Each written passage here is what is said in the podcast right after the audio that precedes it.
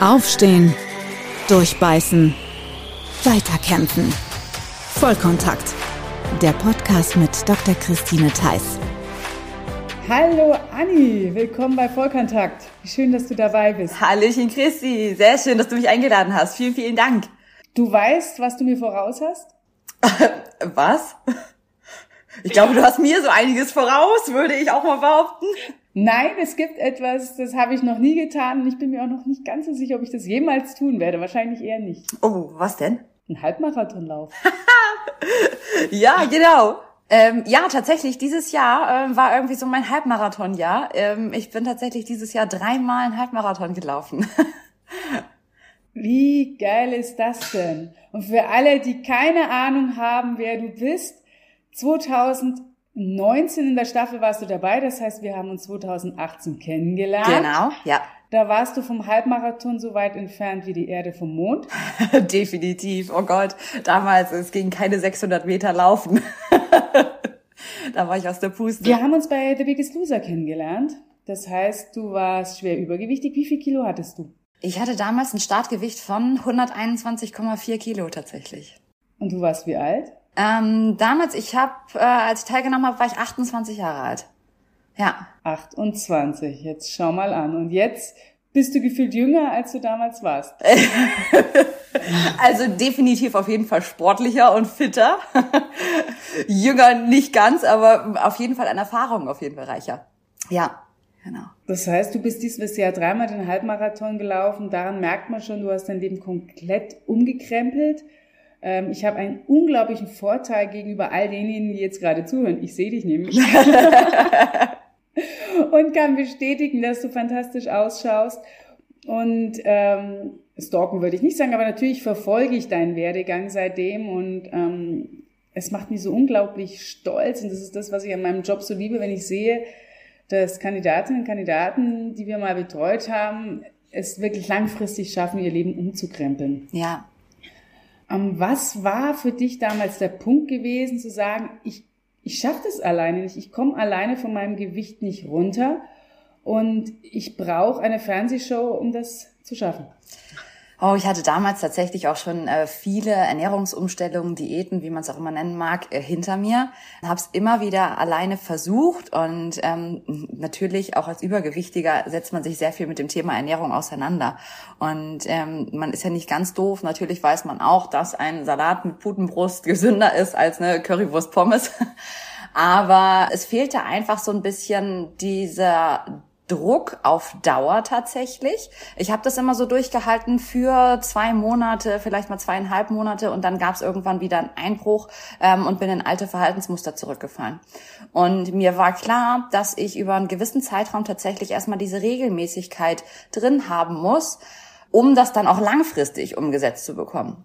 Und da habe ich mich tatsächlich, ich habe ewig lange schon Biggest Loser geguckt, also jede Staffel damals verfolgt und äh, habe mir immer gedacht, boah, bei den Challenges, da würde ich auch gerne mitmachen, äh, weil ich auch so ein bisschen so ein Ehrgeizschwein bin, tatsächlich.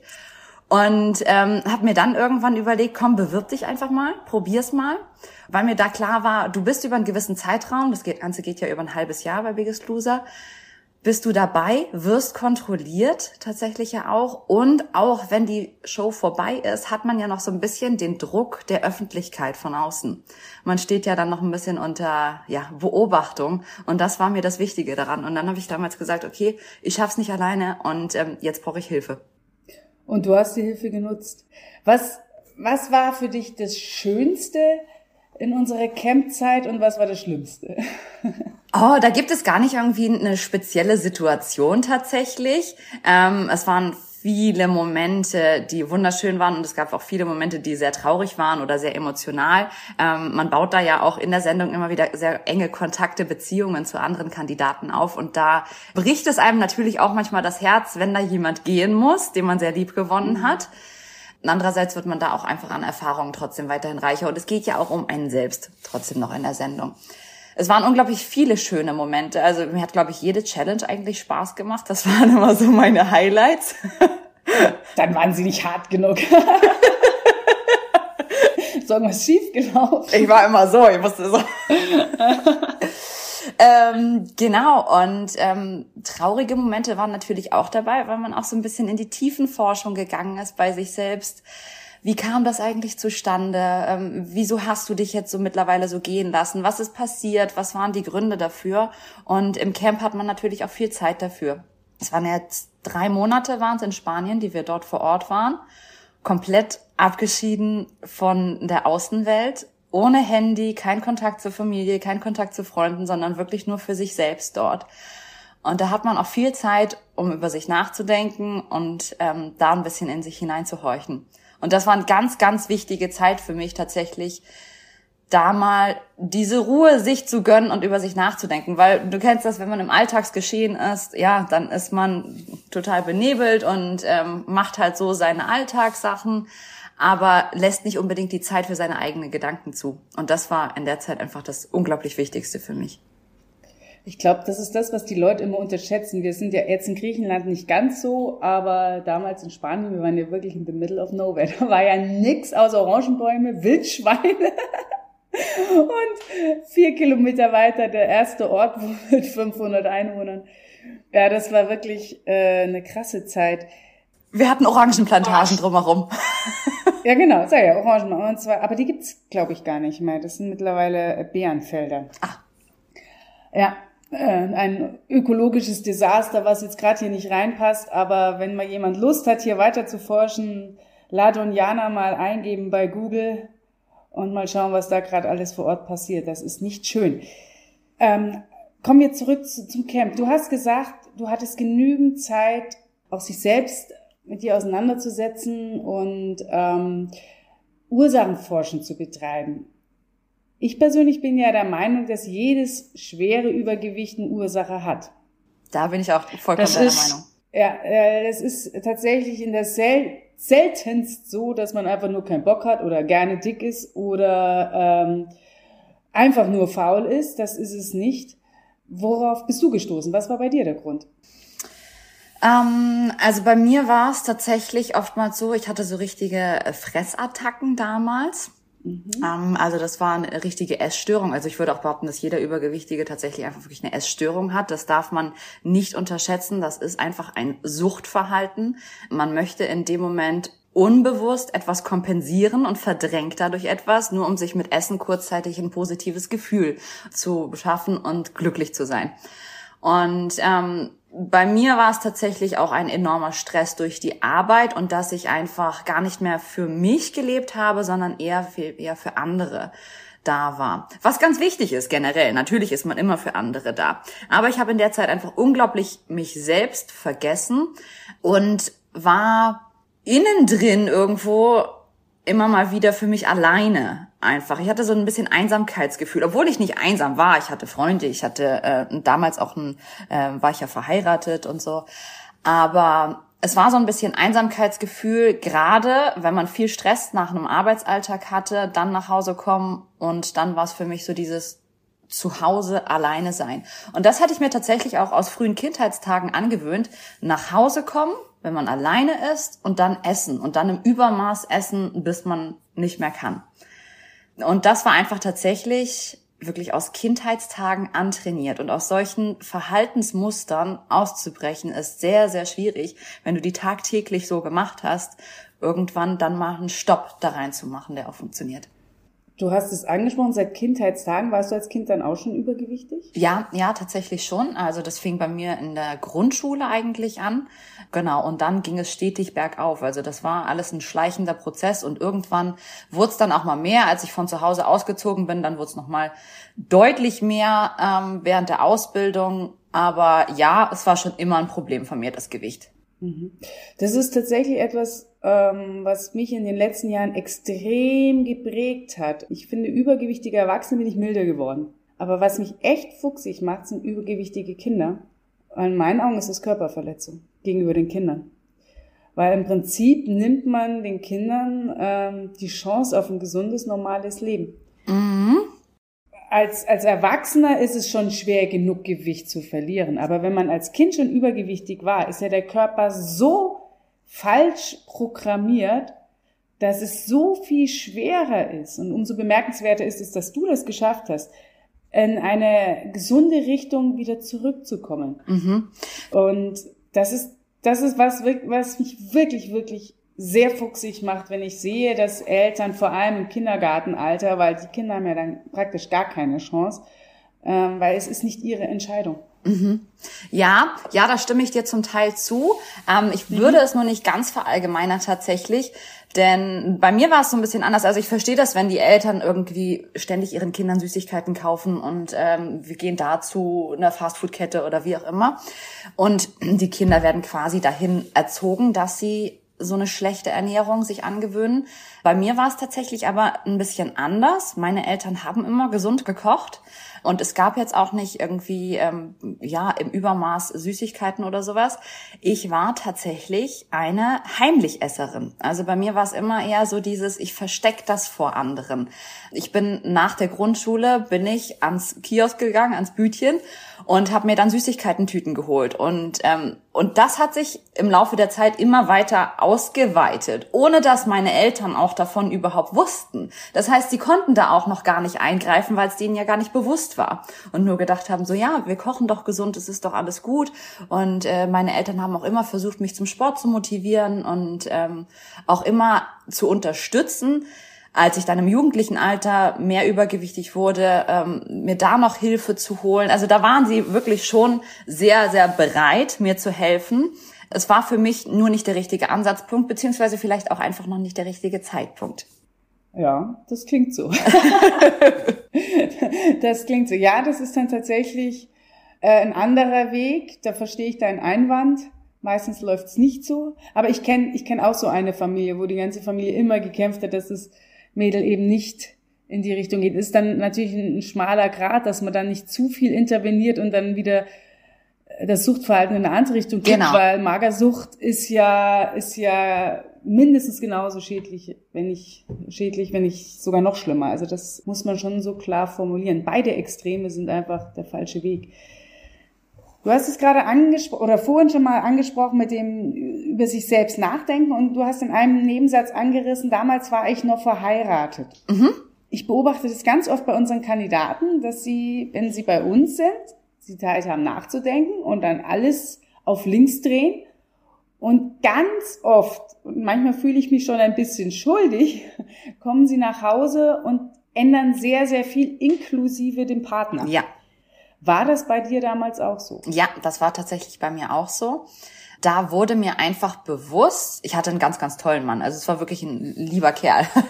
das muss ich mal von vorne weg sagen. Allerdings war mir oder ist mir dort bewusst geworden im Camp, dass ich einfach so ein bisschen so ein gesellschaftliches Bild ähm, oder nach einem gesellschaftlichen Bild mein Leben ähm, aufgebaut habe. Das war so dieses äh, typische, man geht in eine Beziehung, man ist lange zusammen, ähm, holt sich eine Wohnung, dann, wir waren ewig lange zusammen, also war irgendwann der Gedanke, ja, wir könnten jetzt auch einfach heiraten, ja, weil man macht das ja so. Wir sind so an die 30 irgendwie, in dem Alter, da könnte das schon hinkommen und dann plant man irgendwann schon weiter Richtung Hauskauf und so weiter. Und dann habe ich im Camp gemerkt, puh, Anni, das ist irgendwie gar nicht dein Weg. Du, du willst noch gar nicht, du bist gar nicht bereit dafür, jetzt gerade dieser gesellschaftlichen Norm quasi, die man so kennt, der zu entsprechen, sondern dein Lebensweg ist ein bisschen anders. Du möchtest eigentlich noch ein bisschen Abenteuer erleben, du möchtest ein bisschen Spaß haben, du möchtest viel offener sein und nicht diesen vorgefertigten Weg der deutschen Familie quasi, den schon einzutreten.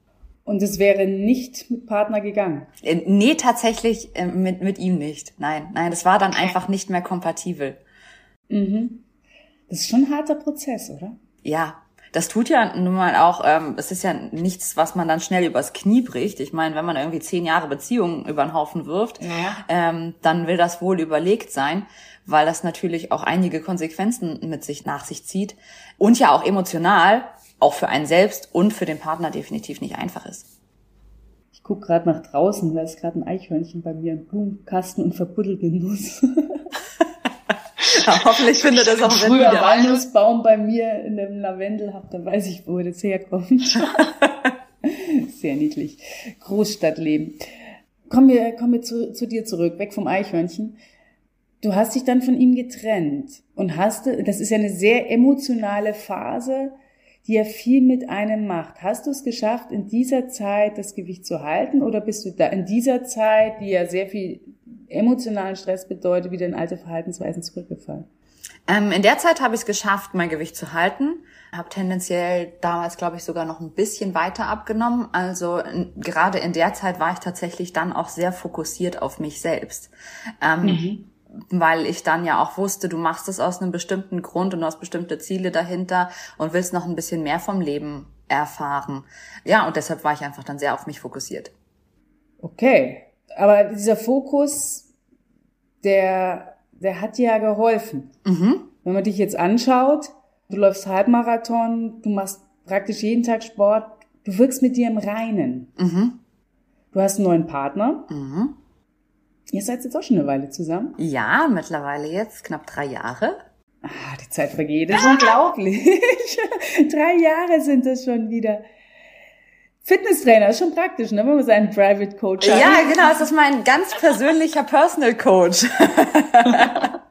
ja, genau, mein Partner hat ein eigenes äh, Personal Training Studio und in dem ich dann auch zufälligerweise angefangen habe zu arbeiten und ich immer, mittlerweile auch Personal Trainerin bin seit knapp drei Jahren. Das heißt, wie habt ihr euch kennengelernt? Im Studio oder außerhalb und dann kamst du ins Studio? Ähm, wir haben uns tatsächlich im Studio kennengelernt über einen gemeinsamen Bekannten. Und wir waren aber tatsächlich die ersten anderthalb Jahre einfach wirklich nur sehr eng befreundet. Er steckte noch in einer Beziehung, ich war damals auch in noch einer anderen Beziehung. Und irgendwann ging dann aber bei uns das beiden so in die Brüche, also beziehungsweise bei, bei unseren Partnerschaften in die Brüche. Und dann, wie der Zufall es so wollte, hatte er tatsächlich eine ähm, Stelle bei sich, eine Arbeitsstelle bei sich frei als Trainer. Und ich hatte schon tatsächlich direkt nach Biggest Loser meine Trainerlizenz gemacht und hatte die dann in dem Zeitraum absolviert und habe dann überlegt so, ja, okay, du wolltest schon immer irgendwie einen Berufswechsel machen, aber du wusstest nicht in welche Richtung ganz genau.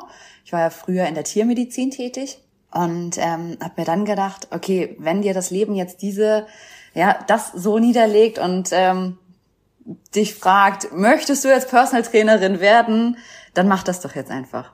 Dann habe ich mir gedacht, okay, dann soll das jetzt so sein. Versuch's einfach aus. Du kannst immer noch sagen, na, ist nichts für mich.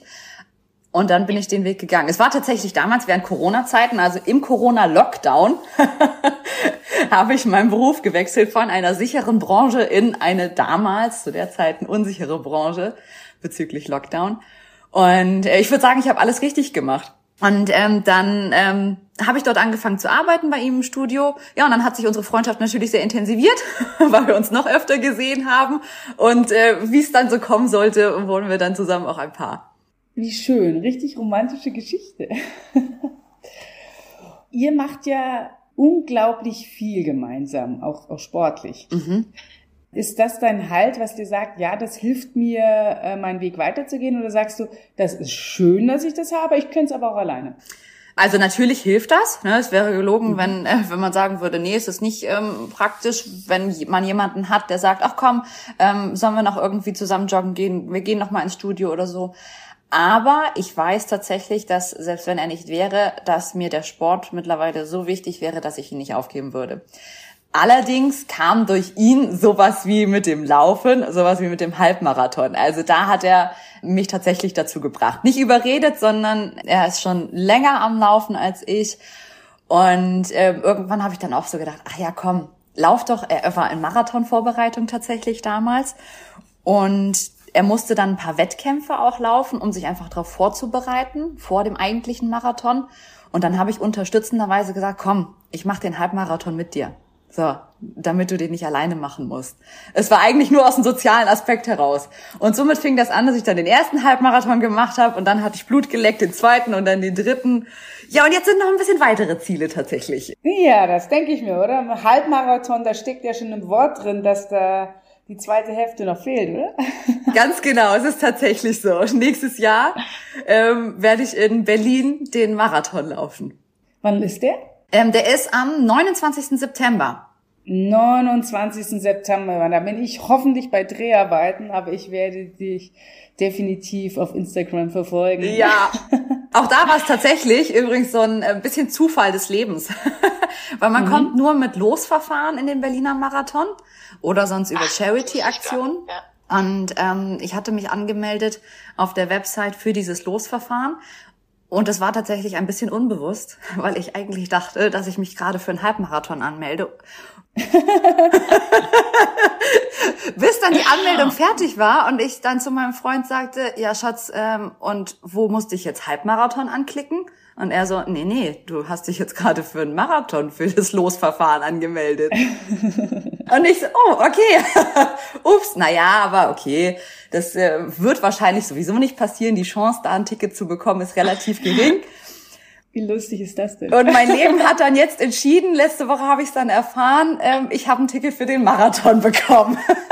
Herzlichen Glückwunsch. Also äh, das Ticket ist da, jetzt ja. muss trainiert werden. Ganz genau. Aber du hast ja einen Profi an deiner Seite, der dir hilft, dich da vernünftig aufzubauen. Definitiv. Weil ich glaube, dass viele da auch oft zu unbedarft reingehen. Und 42 Kilometer ist natürlich eine Hausnummer. Das ist definitiv nicht zu unterschätzen, aber das muss man ein langes Training vorher absolvieren. Ja. Weißt du, warum ich das nicht mache?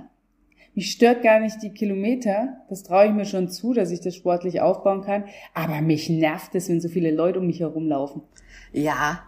Ja. Ah, das ist echt was, also ich laufe halt für mich wahnsinnig gern alleine. Ich will beim Laufen meine Ruhe haben. Laufen ist für mich so ein, so ein Ruhepol und überhaupt kein Wettkampfding. Mhm.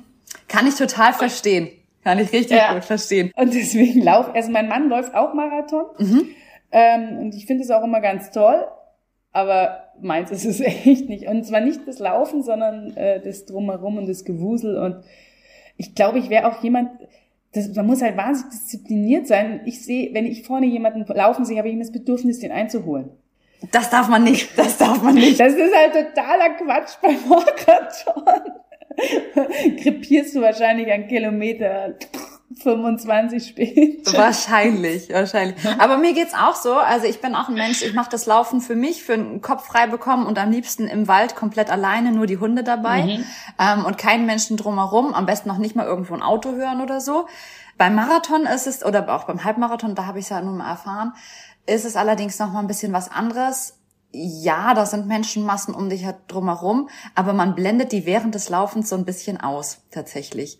Also man ist im Kopf sehr fokussiert auf sich selbst und ähm, das denke ich wird tatsächlich auch dann beim Marathon nochmal spannend, weil auch das einfach nochmal eine 42 Kilometer lange Reise zu sich selbst ist.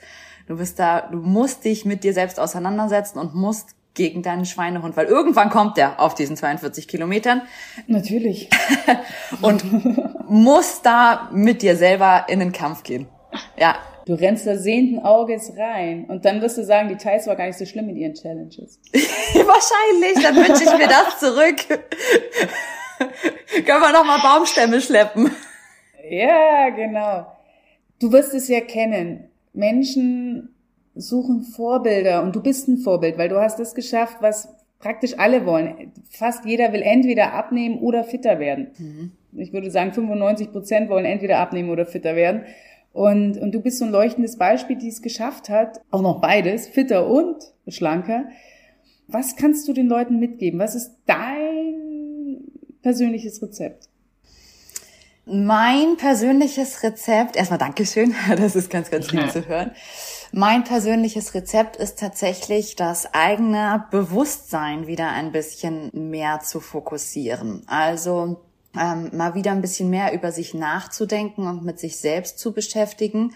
Denn es ist gerade so in diesen Essanfällen oder wenn man übergewichtig ist, man kompensiert etwas mit dem Essen, bin ich der Meinung. Und das muss einem erstmal bewusst werden, was kompensiere ich gerade? Wieso fange ich gerade überhaupt an zu essen? Weil das meiste ist, man, man snackt mal kurz nebenbei oder denkt gar nicht drüber richtig nach, sondern isst dann vom Fernsehen oder so. Und da muss einem bewusst werden, was kompensiere ich? Bin ich gerade total gestresst vielleicht von der Arbeit oder von meinem Kind oder von was auch immer? Bin ich eigentlich gerade vielleicht müde? Habe ich eigentlich vielleicht Durst oder sollte ich gerade schlafen gehen? Und sich diesen Moment, bevor man anfängt zu essen oder diese, die falsche Angewohnheit zu nehmen, einmal kurz nachdenken, in sich zu gehen und sich zu fragen, was brauche ich jetzt überhaupt? Was braucht mein Körper überhaupt gerade und was braucht mein Geist jetzt gerade? Das äh, setzt viel Verständnis für sich selbst voraus und auch Disziplin. Mhm. Deshalb bin ich Fan davon, wirklich einmal dann den Leuten auch zu sagen, bremst dich einmal kurz, bevor du handelst, bevor mhm. du das Essen zu dir nimmst und denk kurz in dich hinein. Denk über dich kurz nach, was brauche ich eigentlich gerade? Was braucht der Körper? Und das schafft man nicht von Tag eins an perfekt, natürlich nicht. Aber es ist, wenn man das jeden Tag ein bisschen mehr macht und sich immer quasi für die bessere Variante entscheidet, die man selbst bräuchte, dann bin ich der Meinung, dann kann man sich etwas ganz Gutes anlernen. Das klingt doch eigentlich so, wie wenn jede Diät oder Diät ist das falsche Wort, weil Diät ist immer so äh, zeitlich begrenzt, finde ich. Und ähm, ich, äh, Abnehmen ist kein zeitlich begrenztes Ding, außer du nimmst drei, vier Kilo ab. Also jetzt nach Weihnachten, das ist, das ist ein Diätding, ja.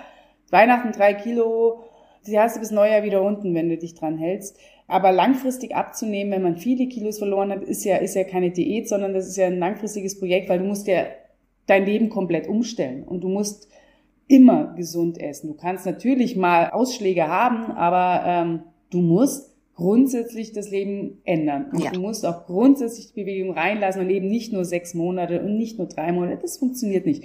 Aber so wie du das gerade beschreibst, müsste doch eigentlich jeder, der sagt, ich möchte mein Leben umkrempeln, erstmal zwei Wochen in eine Klausur gehen und, und erstmal bei sich innen aufräumen und sortieren, um herauszufinden, wo sind die Triggerpunkte? Was treibt mich dazu zu essen? Wo finde ich Ruhe? Welcher Sport könnte mir Spaß machen? Mhm. Das wäre doch eigentlich Annis Konzept, ey, lass uns zusammen was machen. Ah, wie cool. das Chrissy Anni Abnehmen Konzept. Genau. Wir, wir bieten äh, an, dass wir die Leute immer zwei Wochen zu uns nehmen und dann erstmal gar nicht gar nicht so sehr auf macht Gewicht, sondern erstmal finde zu dir selbst machen, oder? Mhm. Ist, glaube ich, ein ganz, ganz großer Bestandteil tatsächlich. Denn wie gesagt, jeder weiß heutzutage, okay, ich sollte die Schokolade weglassen und sollte stattdessen ein gesundes Essen nehmen. Und das ist auch jedem eigentlich bewusst, ähm, was ein gesundes Essen ist. Gut, es gibt ein paar Ausnahmen, die wissen es nicht. Hm, also das kann ich jetzt nicht unterschreiben, dass das jeder weiß. Ich bin jedes Jahr wieder entsetzt. Ja, okay, das stimmt. Das, ja, das stimmt. Wie viel Unwissen vorherrscht. Das stimmt.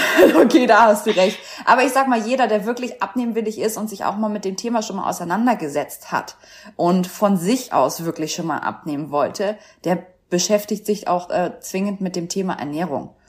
Und ähm, ja, deshalb denke ich immer, ist da so ein, sollte irgendwo eine Grundvoraussetzung da sein. Und wenn man sich noch nicht mit dem Thema Ernährung auseinandergesetzt hat, dann bist du vielleicht vom Kopf her generell auch noch nicht so weit. Wie wichtig ist Wissen, um abzunehmen? Ähm, Wissen gar nicht so sehr. Wissen gar mhm. nicht so sehr, denn das denke ich, kann man sich heutzutage überall holen und das kann man mit irgendwie. Ja, aber das musst du dir holen, das meine ich ja. Also ohne. Ja, ich glaube, ohne ein gewissen, gewisses Gefühl dafür zu haben oder ein gewisses Gewissen, also nicht Gewissen, sondern ein Wissen zu haben, äh, welche Lebensmittel sind gesund, welche sind nicht gesund. Also ich denke, wenn du das nicht hast, dann und dann kann es doch gar nicht funktionieren. Weil ich, ich weigere mich immer, den Leuten Ernährungspläne in die Hand zu drücken, weil die sind nach drei Wochen zu Ende und dann fängst du wieder von vorne an. Ist du den Rest deines Lebens dann immer diesen Drei-Wochen-Plan. Ja, das meine ich mit das Thema Ernährung ist so ein bisschen Grundvoraussetzung, dass man sich damit schon mal auseinandergesetzt hat. Aber das meinte ich mit Wissen. Also das ist schon wichtig. Ja, ja, definitiv. Auch um selbstständig handeln zu können. Klar, weil du musst Entscheidungen treffen. Wenn du beim Einkaufen bist, wenn du im Restaurant bist, dann musst du Entscheidungen treffen. Für welche Alternative entscheide ich mich jetzt? Was ist das Bessere? Nehme ich jetzt das fertige Cordon Bleu aus der Tiefkühltruhe oder entscheide ich mich doch und nehme ein frisches Stück Hühnchenfleisch oder so? Und so musst du im Alltag immer wieder Entscheidungen treffen. Und ich denke, es ist auch ein ganz guter Mittelweg, wenn man sagt, ja, ja, mal kannst du natürlich irgendwie zur Weihnachtszeit ein Plätzchen naschen oder so. Aber ähm, entscheide dich einfach immer für die bessere Variante für dich und für deinen Körper. Was ist der größte Fehler, den die Leute machen? Ähm, Warum klappt's bei so vielen nicht? Ich glaube, das ist sehr, sehr individuell. Ich würde es nicht über einen Kamm scheren tatsächlich. Das steckt doch in jeder Persönlichkeit ein bisschen anders drin. Aber ähm, vieles hat vielleicht auch ein bisschen mit dem Thema Verdrängung zu tun, dass man sich irgendwann damit abfindet, ähm, dass man übergewichtig ist. Ich kenne das von mir, von mir selbst. Ich meine, ich war 28 Jahre lang übergewichtig und ja, mir war bewusst, dass ich übergewichtig bin und dass das auch nicht gesund ist. aber ich habe noch nicht so richtig die Folgen dahinter gesehen, was alles passieren kann, weil mit 28, sind wir ehrlich, mit 28 hat man noch nicht so Probleme. Das geht so ab 30 fangen so die kleinen Wehwehchen an und so weiter. Und vorher verdrängt man. Ja, das sagst du. Ich kenne mittlerweile so viele Übergewichtige, die wirklich jung sind und so massive Probleme schon haben. Mit Gelenken, mit Diabetes, mit, ähm, mit äh, sexuellen Funktionsstörungen, Unfruchtbarkeit. Also das ist das, das Problem verlagert sich immer weiter nach vorne im Zeitstrahl. Mhm. Und selbst dann ist es den Leuten noch nicht wichtig genug, etwas unbedingt an der Ernährung zu ändern ne? oder am Lebensstil zu ändern. Dann sind wir wieder bei dem Thema, was wir ganz am Anfang hatten, es ist eine Sucht. Ja, definitiv. Sie würden es gerne. Was hältst du von Body Positivity? Bin ich ein bisschen zwiegespalten, muss ich ehrlich sagen, mit dem Thema. Ich hing auch lange Zeit in diesem Thema sehr tief drin. Das wurde damals, kurz bevor ich zu Biggest Loser gegangen bin, ich sag mal irgendwie anderthalb Jahre vorher, wurde das ganze Thema relativ groß, dann ähm, durch Facebook und so weiter, durch soziale Medien. Und ich kam dann auch da rein in dieses Thema Body Positivity und ähm, war dann Feuer und Flamme ich habe es allerdings so ein bisschen für mich falsch rumgedreht und ich glaube, dass das auch immer heutzutage auch ein paar Leute vielleicht machen. Und zwar habe ich für mich dann die Ausrede darin gefunden, es ist okay, so zu sein, wie ich bin. Ja, es ist okay, ich zu sein, aber nein, es ist nicht okay, so krankhaft übergewichtig zu sein. Ich habe es wirklich ein bisschen als Ausrede für mich benutzt und ich glaube, dass das vielen anderen auch so geht, tatsächlich. Äh, da ge also da gebe ich dir voll und ganz recht. Ich bin kein Mensch sollte ausgegrenzt werden, egal wie viel er wiegt. Und wenn er 300 Kilo wiegt, dann ist es so. Und ähm, das geht jeden anderen nichts an, nur diesen Menschen was. Und kein Mensch muss deswegen kleingeredet werden, schlecht gemacht werden, ausgegrenzt werden.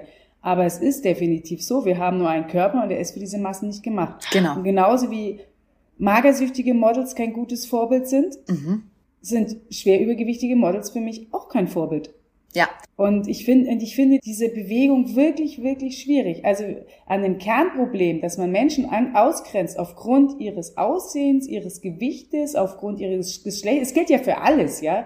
Das, das sollte grundsätzlich nicht sein. Wir sind Menschen, Punkt. Da sind wir im Thema Aber Body Shaming. Body Shaming ist ein No-Go. Du kannst mit 150 Kilo im Bikini ins Freibad gehen und du kannst mit 70 Kilo genau. im Bikini ins Freibad gehen. Völlig egal. Da darf keiner angeguckt werden oder ausgelacht werden. Das gibt nur negative Emotionen. Aber es halt nicht als Ausrede benutzen, es ist okay, wenn ich 150 Kilo wiege. Und es, genau. ich bin auch, und dann zu sagen, ich bin gesund mit 150 Kilo. Nein, nein, definitiv nicht mehr. Also das ist so wie mit einem Kettenraucher. Ja, Helmut Schmidt ist auch über 90 geworden, obwohl er Kettenraucher war, aber er ist nicht die Regel. Und wahrscheinlich gibt es Leute, die 150 Kilo wiegen, vor allem wenn sie sich sportlich bewegen. Mm, ja. Also wenn die Bewegung ist ein ganz, ganz wichtiger Punkt, der vieles kompensieren kann. Äh, aber gesund ist es trotzdem nicht. Und es wird einzelne Ausnahmen geben. Das sind dann die Helmut Schmitz der Übergewichtigen. und es sei ihnen von ganzem Herzen gegönnt, aber es ist halt nicht die Regel. Und ich glaube auch, dass das ein Punkt ist, den wir auf keinen Fall vergessen sollten. Ja, man verdrängt damit halt auch so andere Sachen. Ähm, ich sehe das bei mir. Ich, ich dachte damals, okay, dir geht's ja gut, du bist ja gesund. Und ähm, jetzt bin ich ja normalgewichtig. Und ich habe jetzt aber trotzdem noch mit den Problemen meines Übergewichts von damals zu kämpfen. Ich habe jetzt Knorpelschäden, dramatische, relativ dramatische, die ich nicht hätte, wäre ich damals schon normalgewichtig gewesen. Ich habe, äh, das ist jetzt nichts Schlimmes, aber ich habe einen Gallenstein noch von früher durch eine falsche Ernährung. Ich hatte damals eine Fettleber, das kam alles raus, tatsächlich in den Untersuchungen, die man machen muss, bevor man zu Biggest Loser geht. Und da dachte ich mir damals schon, hui, hups, das sind ja alles Sachen, die ähm, wusstest du nicht. Auf einmal ein Gallenstein. Mhm, das ist so, das haben irgendwie so 50-Jährige, aber doch nicht ich. Nee, 40. 40, ja, schon, okay. Äh, äh, äh, tatsächlich, Fat, Female, Fair. Es gibt so diese Gallensteine, ähm, Risikofaktoren, unter anderem weiblich, äh, übergewichtig, 40, blond, also hellhäutig. Also es sind so diese ganzen, äh, ähm, ich glaube sieben F sind im Englischen, deswegen haut's dann so hin. Äh, Zwei Fragen habe ich noch. Erstens, würdest du Biggest Loser nochmal machen, wenn du jetzt in der Situation wie damals wärst? Oder sagst du, um Gottes Willen, mit einer Show würde ich das nicht mehr machen?